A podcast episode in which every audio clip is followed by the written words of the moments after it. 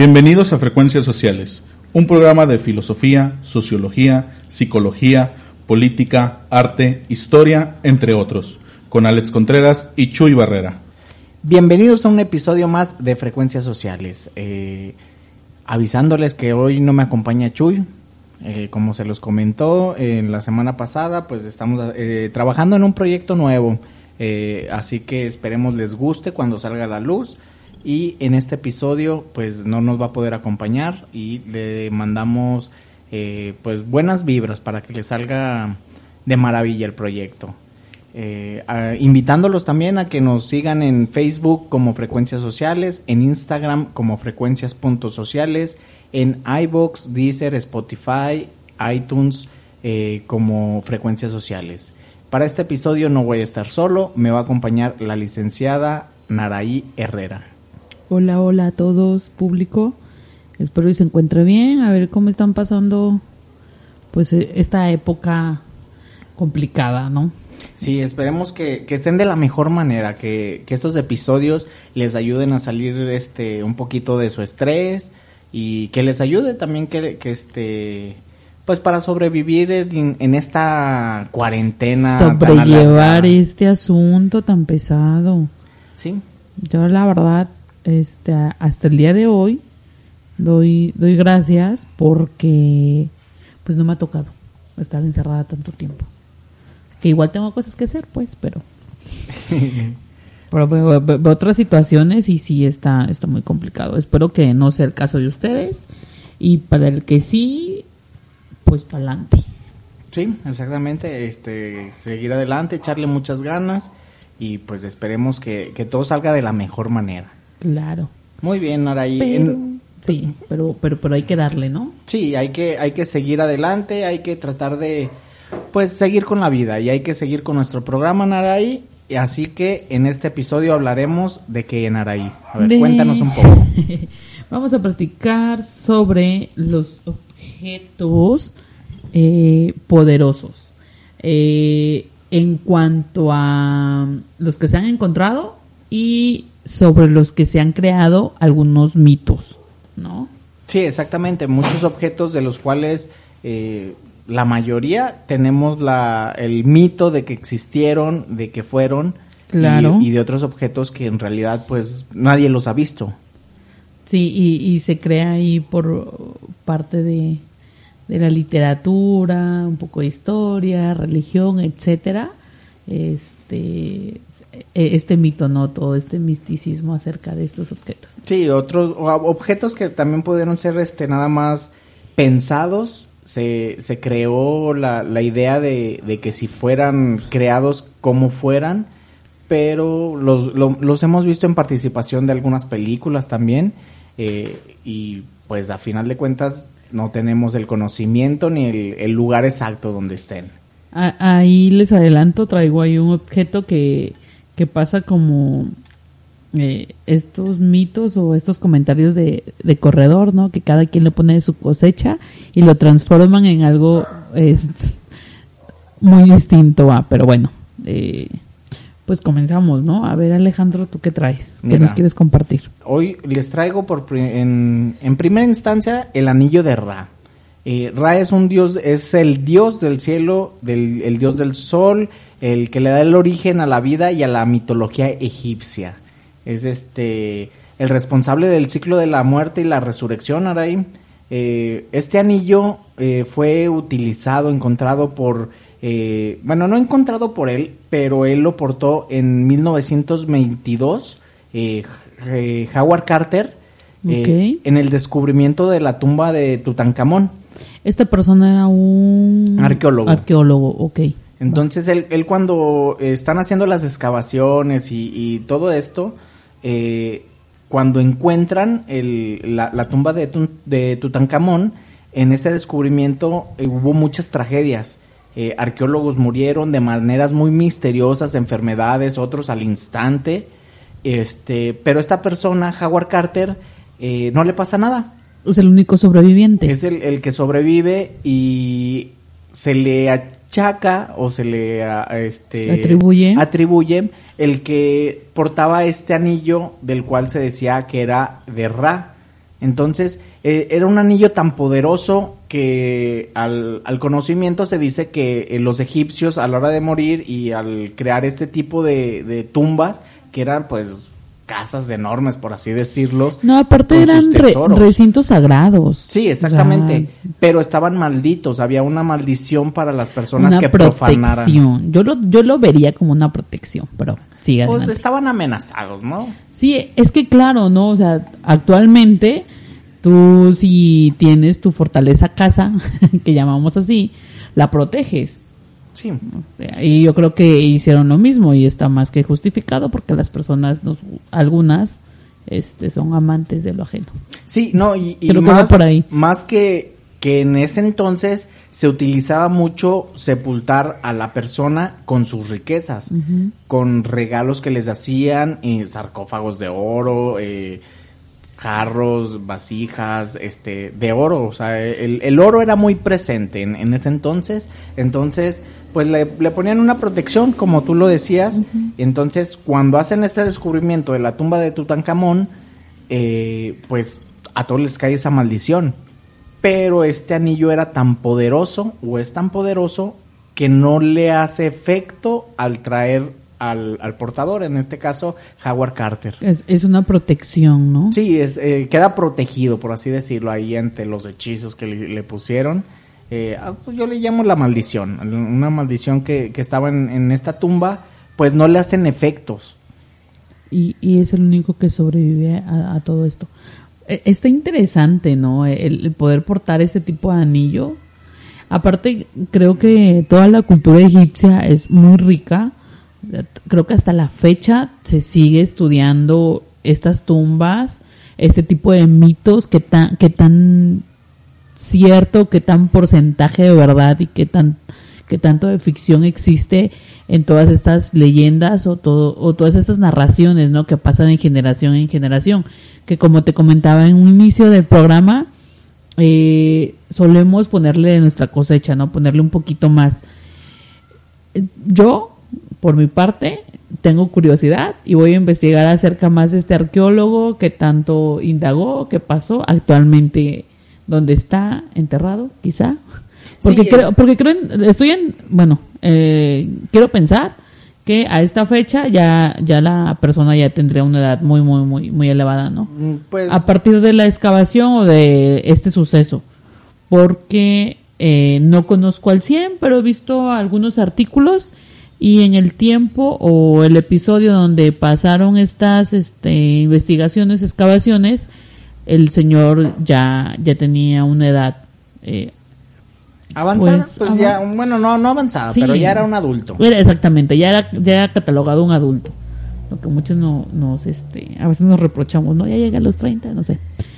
Sí, No. pero, pero esta, esta persona actualmente pues ya falleció, ya fallece en 1939. Ok, Es- es pero un- no por la maldición, ya después de algún tiempo, me imagino. No, pero el descubrimiento de la tumba de Tutankamón es el que lo hace mundialmente conocido. Le da este, pues, auge, este reconocimiento a, a Howard Carter porque, pues... Le pasa como los artistas, después de su muerte la obra es reconocida. No, no, no, no. Cuando hace el descubrimiento de la tumba Ah, ya, es perdón. cuando, cuando lo lleva al auge para... Cuando el nombre sobresale. Sí, sí, exactamente, porque estamos hablando de la tumba de Tutankamón, o sea, no es cualquier cosa a final de cuentas. Claro, es Entonces, importante. el- en imagínate la el poder egipcia. decir, sí, exactamente, decir, yo descubrí eh, la tumba de, de Tutankamón, pues los ojos del mundo se enfocan a, a él, o sea, a final de cuentas ya tenía una trayectoria, pero lo impulsa. Muy, muy, muy bien. Muy bien. Ok, algo cercano a, otro objeto cercano aquí a, a, a esta cultura o a esta zona que traemos, ¿no? Eh, pues tengo el, el libro de Tot, Ah, que también está como desarrollada como por ahí, ¿no? sí, Platícame, eh. por favor. no, te voy a dejar en ascuas. A ver, platícanos tú de una. Vamos por, por, por, por regiones, ¿no? Bueno, No, no, no, ver, algo vamos- más cercano. vamos algo, uno y uno, Naray, ¿te Bueno, voy a tratar de acercar, voy a tratar de acercarme, este, a la región. A mí sí me gustaría ir como por región, pero bueno, algo cercano a Egipto, este, podría ser algo que es más tangible, que es, pasó, que se descubrió también. O sea, el, el mito de- del anillo es algo, pero aquí tenemos el objeto y hay una, una aura de misterio acerca de esto, que serían las espadas de Yang. Ya, ¿Vale? a ver. Ajá. Ok, es- estas espadas se descubren en China y está interesante o el misterio radica en que eh, tienen de antigüedad aproximadamente 2500 años, o sea, imagínate. No, pues demasiados. El, el misterio no está como en el tiempo, ¿no? O sea, sí, sí es mucho tiempo, pero son encontradas y eh, es- estas espadas pues mantienen el filo, ¿no? O sea, ya, ya para este tiempo, eh, algunos que, algunos de nuestros eh, radioescuchas, si conocen, no me van a dejar mentir en que eh, lo que son los metales, pues se van oxidando, ¿no? O sea, sí, pierden su filo. se, corro- cuentas, eh, corroen y, y, to- y, pues tienen una transformación. Como algunos eh, objetos o materia orgánica, pues se van, tienen una descomposición, no, no a ese grado, pues, pero eh, sí tienen una descomposición. En el metal, pues se oxidan, ¿no? Todos tenemos ahí cachivachis en nuestro patio, muy viejos y ya todos este, oxidados, ¿no? Eh, eh, eh, este color naranja, Sí, el, el rojizo naranja que es muy este común. característico Sí. en, en estos artículos, ¿no? De, de metales. Pues estas espadas no. Estas espadas tienen, mantienen su filo y eh, se investigó acerca de, estos objetos y pues fue hecha con técnicas milenarias eh, de herreros de, su época, de su tiempo, y tienen eh, una decoración de, de materiales azules y también hay unos ideogramas que pues también pertenecen a, a su tiempo, ¿va? Mm, yo aquí, mi, mi hipótesis, mi teoría ver, es que probablemente en algún punto, quizás sin, sin saberlo, hicieron una, una aleación o un porcentaje de, de, de algún metal, de un elemento que, que es el cromo, que lo podemos encontrar en materiales de inoxidable. No estoy 100% segura, no las he visto, la verdad, me encantaría verlas, pero o, por experiencia o por conocimiento, mm, puedo decir que probablemente tenga algún, algún porcentaje de esto. Probablemente pues no, no se ha confirmado porque imagínate, ¿no? Déjame cortar una espada de, de hace 2500 años para analizarla, pues no. Sí, no, pues no, no, No, no. no, o sea, no, no. A final de cuentas es, es una reliquia lo que, sí, lo que tienes. exactamente. Como para hacerle una prueba destructiva, pues claro que no. Exactamente, porque el, el analizarla sería es- eso, una prueba destructiva. Sí, y, y tenemos en, en cuenta que en Asia eh, es muy famoso el ese filo en sus sables o katanas que son muy peculiares. No, O sea, son expertos en, eh, en, siderúrgica, ¿no? Actualmente tienen un, un- un buen mercado e- en este tema, ¿no? En, en fundición. Sí, sí, sí. Y, y hablamos eh, de que eh, por la historia sabemos de que sus sables, sus katanas, eh, todo este tipo de, de armamento eh, son perfectos en cuestión de su filo, un filo que no se pierde. Claro. Entonces, pues tenían muy dominada esta, esta técnica a final de Sí, cuentas. eh, ellos, bueno, perdón, eh, ahí eh, me, me gusta mucho a mí lo que es el, el tema de fundición. Entonces, hasta donde sé, lo, lo poco que sé, y me gustaría que algunos de ustedes, si tienen más experiencia en el tema, eh, pues contribuyan o nutran es, es- es- esta, es, este tema en específico, pero también los alemanes ahí tienen competencia, son, son buenos en, en el ramo. Sí, así es. Pero pues ahora sí que un artículo pues mítico, Histórico. histórico, que después de tantos años se conserva en un estado, digamos, favorable. Claro, válido. O, bueno, no, o sea, sí, es como decir, ah, a ver, tráete el penacho de Moctezuma, se destruiría. para analizarlo, ¿no? Estaría, estaría padre. Hago referencia a que nos prestaran una, una espada para poder analizarla a detalle, pero como tú dices, se perdería. No, yo creo que no tiene ni siquiera el, el caso para analizar este tipo de metal ni nada. Sí, no Y, tiene pues, el caso por los espesores, porque probablemente no lograremos mucho. Sí, Por el tiempo y todo lo demás. Muy bien, Araí. Vamos con el siguiente. Ahora sí, nos regresamos a la mitología egipcia. Eh, vamos a hablar un poquito del libro de ver. Tot era el, el dios de la sabiduría, la escritura, la música, los conjuros, este, hechizos, era, era mágico. Pero lo que tiene este libro es eh, algo muy peculiar porque te daba el poder de hablar con los animales y los dioses, Naraí. Claro. Oye, duda. A ver, Este libro es, existe, está, eh, es físico. Existe.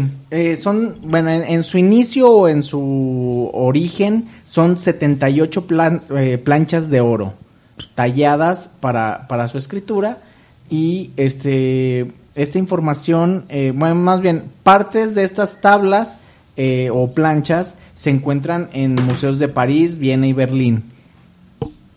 O sea, todavía existen fragmentos que, que este, pues se, se pueden apreciar todavía. Ok. O sea, a ver, platícame más. Ya, ya me Pues, O interesa sea, más. imagínate un libro que te dé esta sabiduría para poder comunicarte con animales en principio. Dices que es de la región egipcia. Así es. Entonces, es- esos digamos que los egipcios- egipcios eran muy avanzados. Sí. Eran, eh, pues, rey de todos, yo creo, en, su momento, si lo hubieran querido. Eh, pero sí es este, pues muy, muy impresionante, ¿no? El, el que este conocimiento, gracias a Todd, que lo plasmó en un libro, eh, tener ese conocimiento para poder hablar tanto como animales como con los dioses. Entonces, imagínate en este, en esta actualidad, el poder adquirir ese conocimiento, pues sería mágico. Creo que lo único que ha podido hablar con animales es Tarzán. Ah. Comunicarse, yo creo. Se, se ha Ah, podido sí, creo que, creo sí, sí, perdón, discúlpenme. La... Sí, o sea, te comunicas, o sea, es igual que con tus mascotas, te puedes comunicar en cierto punto que te obedecen, te, te hacen caso y viceversa. Tú sabes lo que quieren ellos. Claro, cuando tienen hambre, cuando están cansados. Sí, sí, Sí, sí. por- porque- quieren jugar, quieren hacer al- cualquier cosa, pues a final de cuentas te puedes comunicar con ellos, pero no puedes hablar con ellos. O sea, es, es algo diferente y pues muy, muy impresionante, ¿no lo crees? Sí, creo que es un libro de zoología entonces. Ah. El comportamiento de los animales viene ahí. Ah. Pues, no sé, no sé, no lo he visto. Es no. un libro poderoso, llamémoslo así. Ok, Ah, muy bien, ahora y a ver, ¿qué, ¿qué otro objeto tienes para contarnos? uno muy romántico. A ver, cuéntanos. Ah, Yo sé, yo sé que al menos eh, un gran porcentaje de la población ha escuchado hablar sobre el corazón del mar. A ver, cuéntanos un poquito más, Naray. ¿Tú sabes? Eh, me suena un poco, pero no quiero equivocarme, prefiero que me cuentes bien. ok. El corazón del mar eh, hace referencia a una piedra que eh, nos las presentan en esta película muy famosa del Titanic. ¿Sale? Muy bien, es, es la piedra que, que porta, en la película es la, la piedra que porta la, la señora, la protagonista, protagonista, ajá. la que narra toda la historia, ¿no? Sí, es Es exactamente ese esa- artículo que, que avienta al, En forma al de mar corazón. Al, al final de la película. Muy Sí. bien, y este artículo, a ver, platícanos. Es, según esto, pertenece a Luis XVI, que fue decapitado y eh, el, el diamante eh, perteneció a, a su corona, o sea, la corona del rey, y fue tallada o diseñada en forma de corazón. Esto es lo que nos explican en la película, pero pues no, no es real, es la ficción.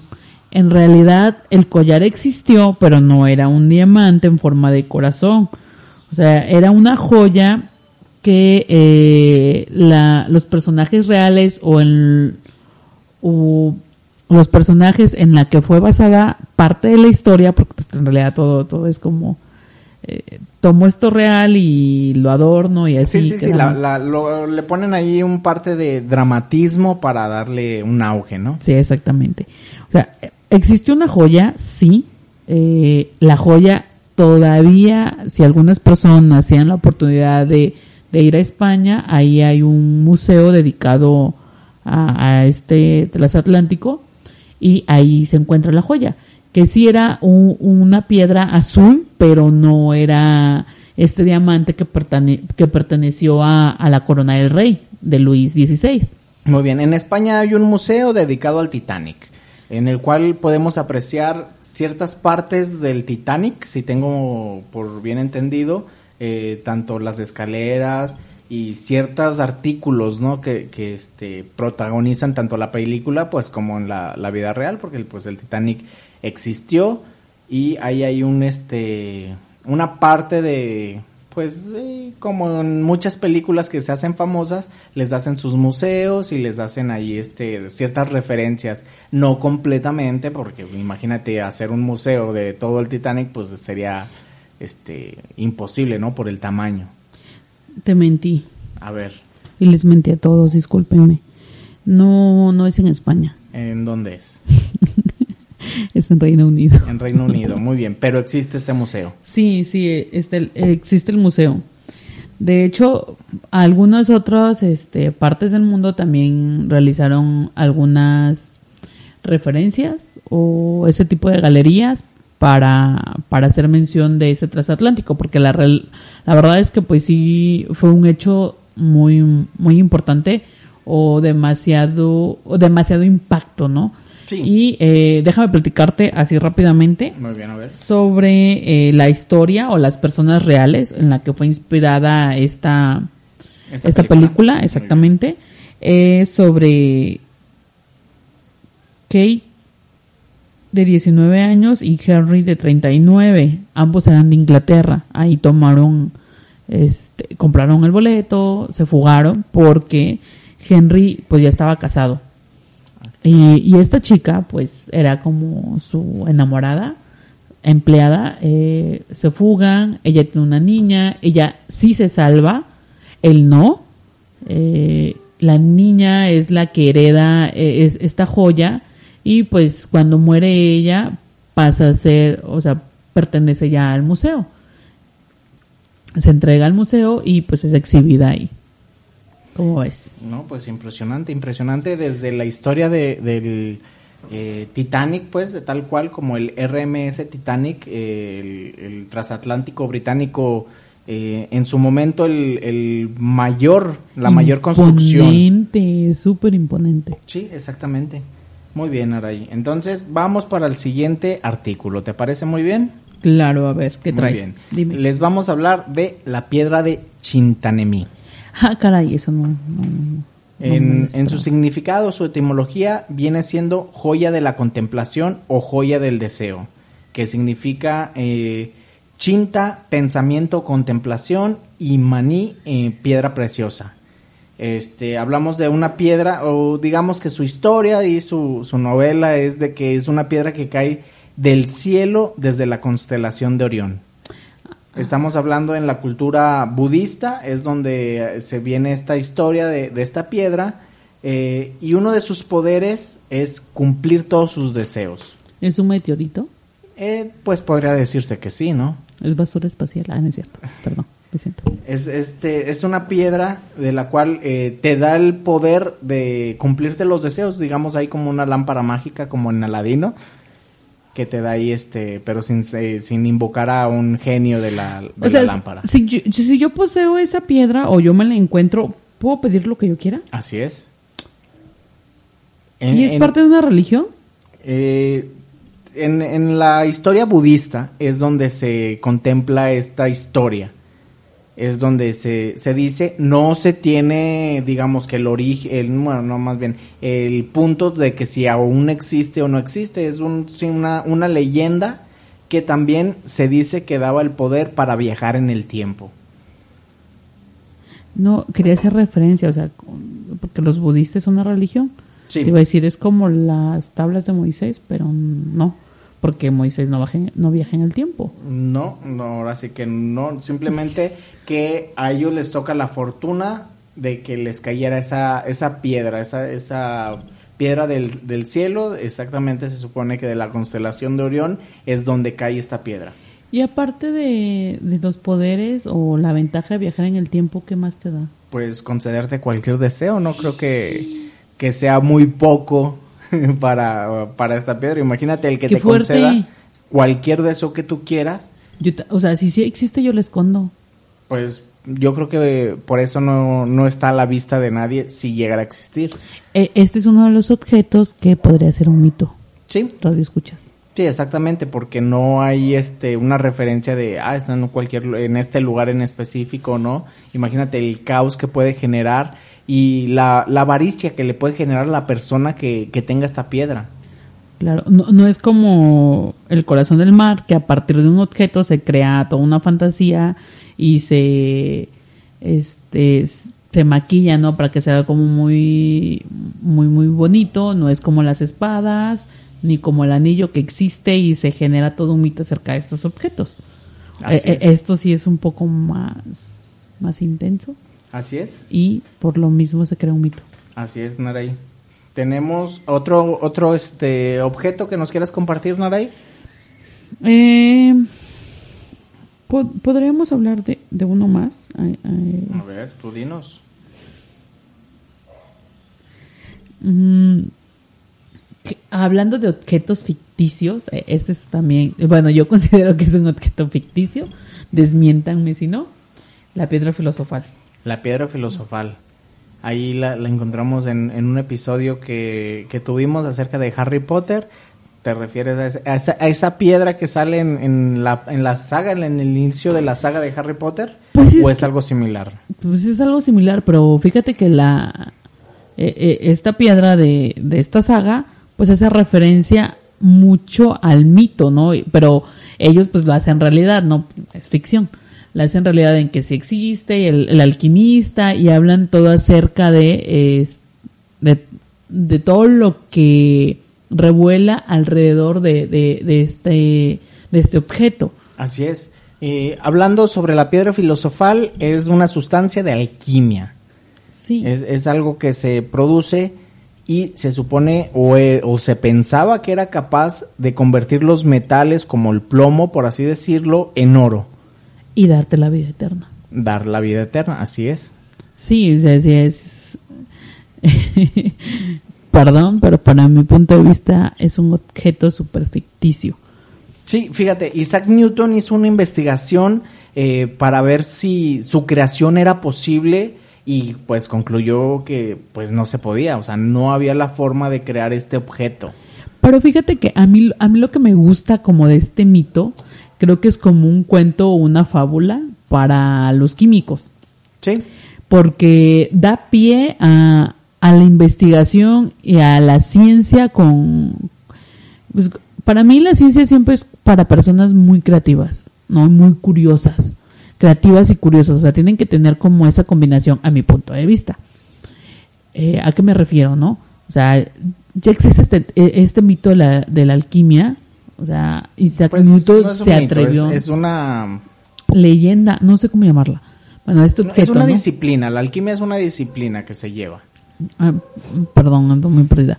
E- Existe este objeto, ¿no? El, la, la piedra filosofal y da pie a la alquimia. Perdón, es lo que quería, a lo que quería hacer, ¿no?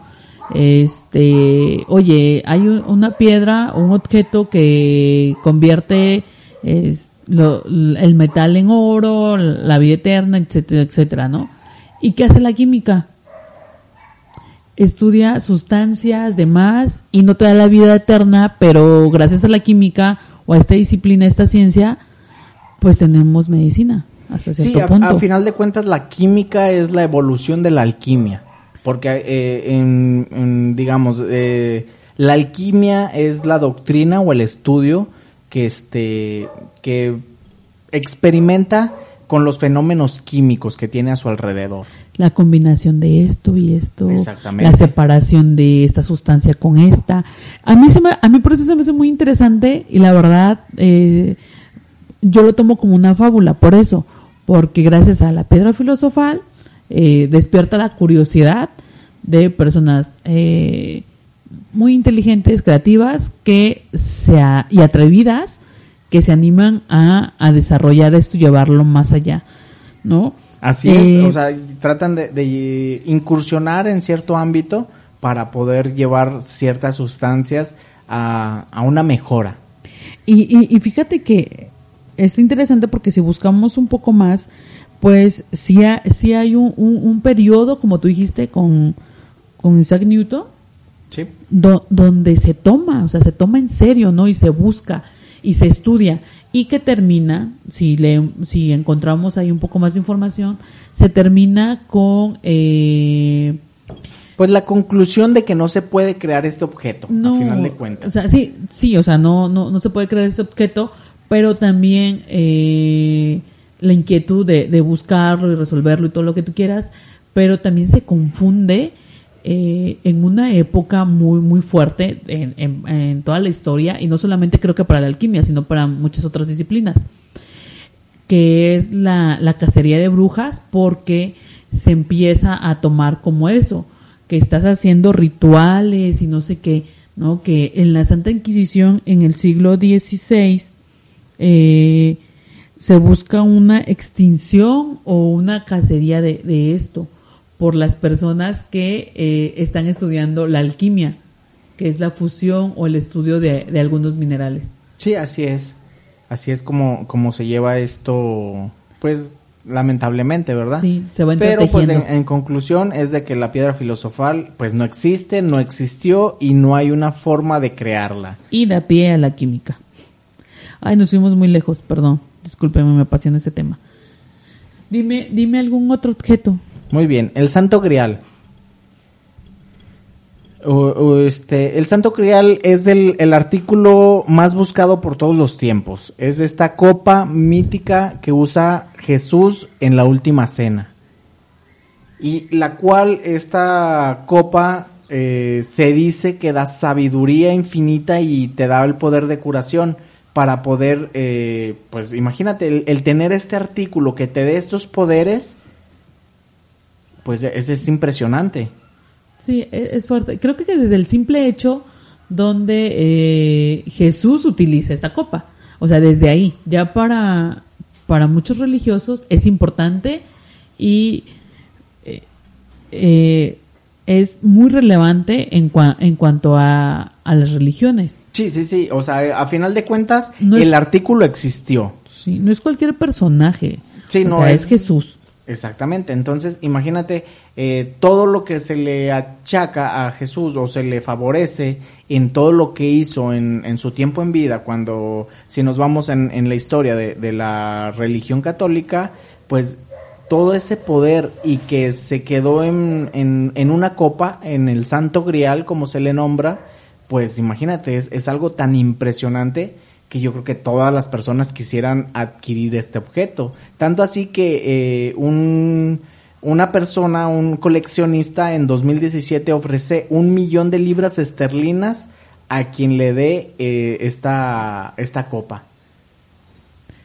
sí, sí está de, sí está de locos. Está de locos esa acción, ¿no?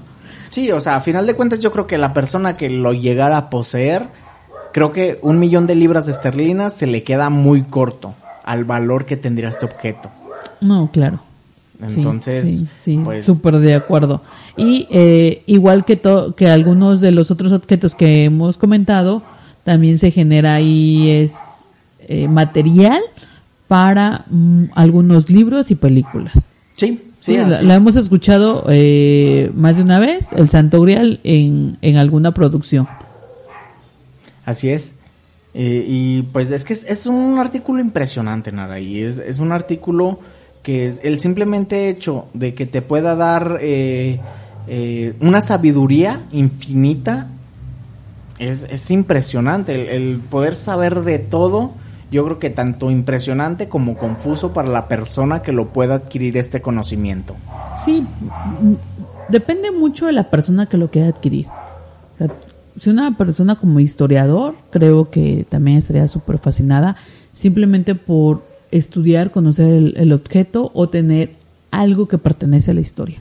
Así es. O sea, ahí están los coleccionistas de mamut, eh, o sea, o cualquier otro objeto, las pinturas rupestres y todo ese tipo de cosas.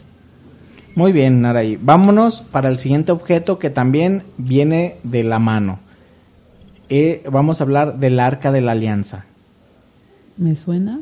Mm, muy bien. Es un cofre sagrado construido por israelitas siguiendo las instrucciones de Dios. Imagínate, esa es la primicia. Es, este, en este cofre se encuentran las tablas de los diez mandamientos. El que se entrega Moisés. Exactamente. Es un comunicado directo por Dios. De Eh, que sí tienes que hacer y que no. No, más bien las cosas que no tienes que hacer. Que no tienes que hacer, así exactamente. Son los diez mandamientos. Y este, este cofre te puede dar un poder absoluto o la muerte. El, el se le atribuía el poder de construir eh, ejércitos memorables de los cuales nadie se le podía enfrentar para ganarle. O sea, imagínate, eh, y este objeto actualmente se dice que se encuentra en un templo resguardado en Etiopía. Y este templo está resguardado de y construido de cierta forma de la cual eh, el cofre está al centro de este templo y fue construido eh, la forma de que si quieren salir con el cofre, eh, los pasillos no lo permiten. Es como un laberinto, ¿no? Un poco laberinto y pasillos estrechos. Entonces, si tú llegas con el cofre al tope del pasillo, no lo puedes girar. No hay una forma que puedas girar este objeto para sacarlo por los pasillos. Y más aparte de que está resguardado por un ejército. Claro. Personas armadas que no te permiten llegar al, al, al cofre, ni siquiera al templo. Digamos que ni siquiera te dejan entrar ahí al, a la fachada. Ahora recordando, y desmiénteme si no es cierto, e- este artículo también no puede ser visto por cualquier persona, sino por una, una persona eh, específica, preparada, que será el sacerdote, para poder eh, estar frente a eh, estas tablas. Así es, al, al, al cofre, en, en particular al cofre, porque las tablas se, se dice que están eh, adentro de este cofre, pero no hay una persona, digamos que en el mundo existe solo una persona que puede estar enfrente de este cofre y no le pasa absolutamente nada. Es una preparación, meditación, todo lo que conlleva para poder eh, soportar todo este poder que tiene el cofre. O sea, imagínate un objeto que te puede dar una riqueza en ejército y puedes dominar posiblemente el mundo. Imagínate la ambición de la persona que lo quiera adquirir. Entonces debe ser razonable y tener la, la mente fría para no ser eh, este objeto mal uso. Claro, pues es que si es así de poderoso, Sí, o sea, es, es algo impresionante. Pues sí, es, es un objeto tan impresionante que en malas manos, pues sí, sí haya un destrozo en, en nuestra humanidad. Y yo creo que sí, sí, sí existe y está en este templo, pues le están llevando de buena manera el, el tenerlo así. Entonces, pues muchas gracias por acompañarnos en este episodio. Naraí, muchas gracias por, por acompañarme a, a estar hablando y hablar sobre estos objetos. Y le mandamos un fuerte saludo a Chuy y que esperemos que el proyecto que nos está trabajando les guste. Claro, se de su agrado. Y pues cuando gustes, tú, tú dices. Tú dices y yo por acá los acompaño. Yo espero los comentarios de todos ustedes. ¿Qué les pareció? ¿Qué cambiamos? Y para eso que nos comenten en Facebook como Frecuencias Sociales, en Instagram como Frecuencias.sociales, iVoox, Deezer, Spotify, iTunes como Frecuencias Sociales. Los esperamos y hasta la próxima.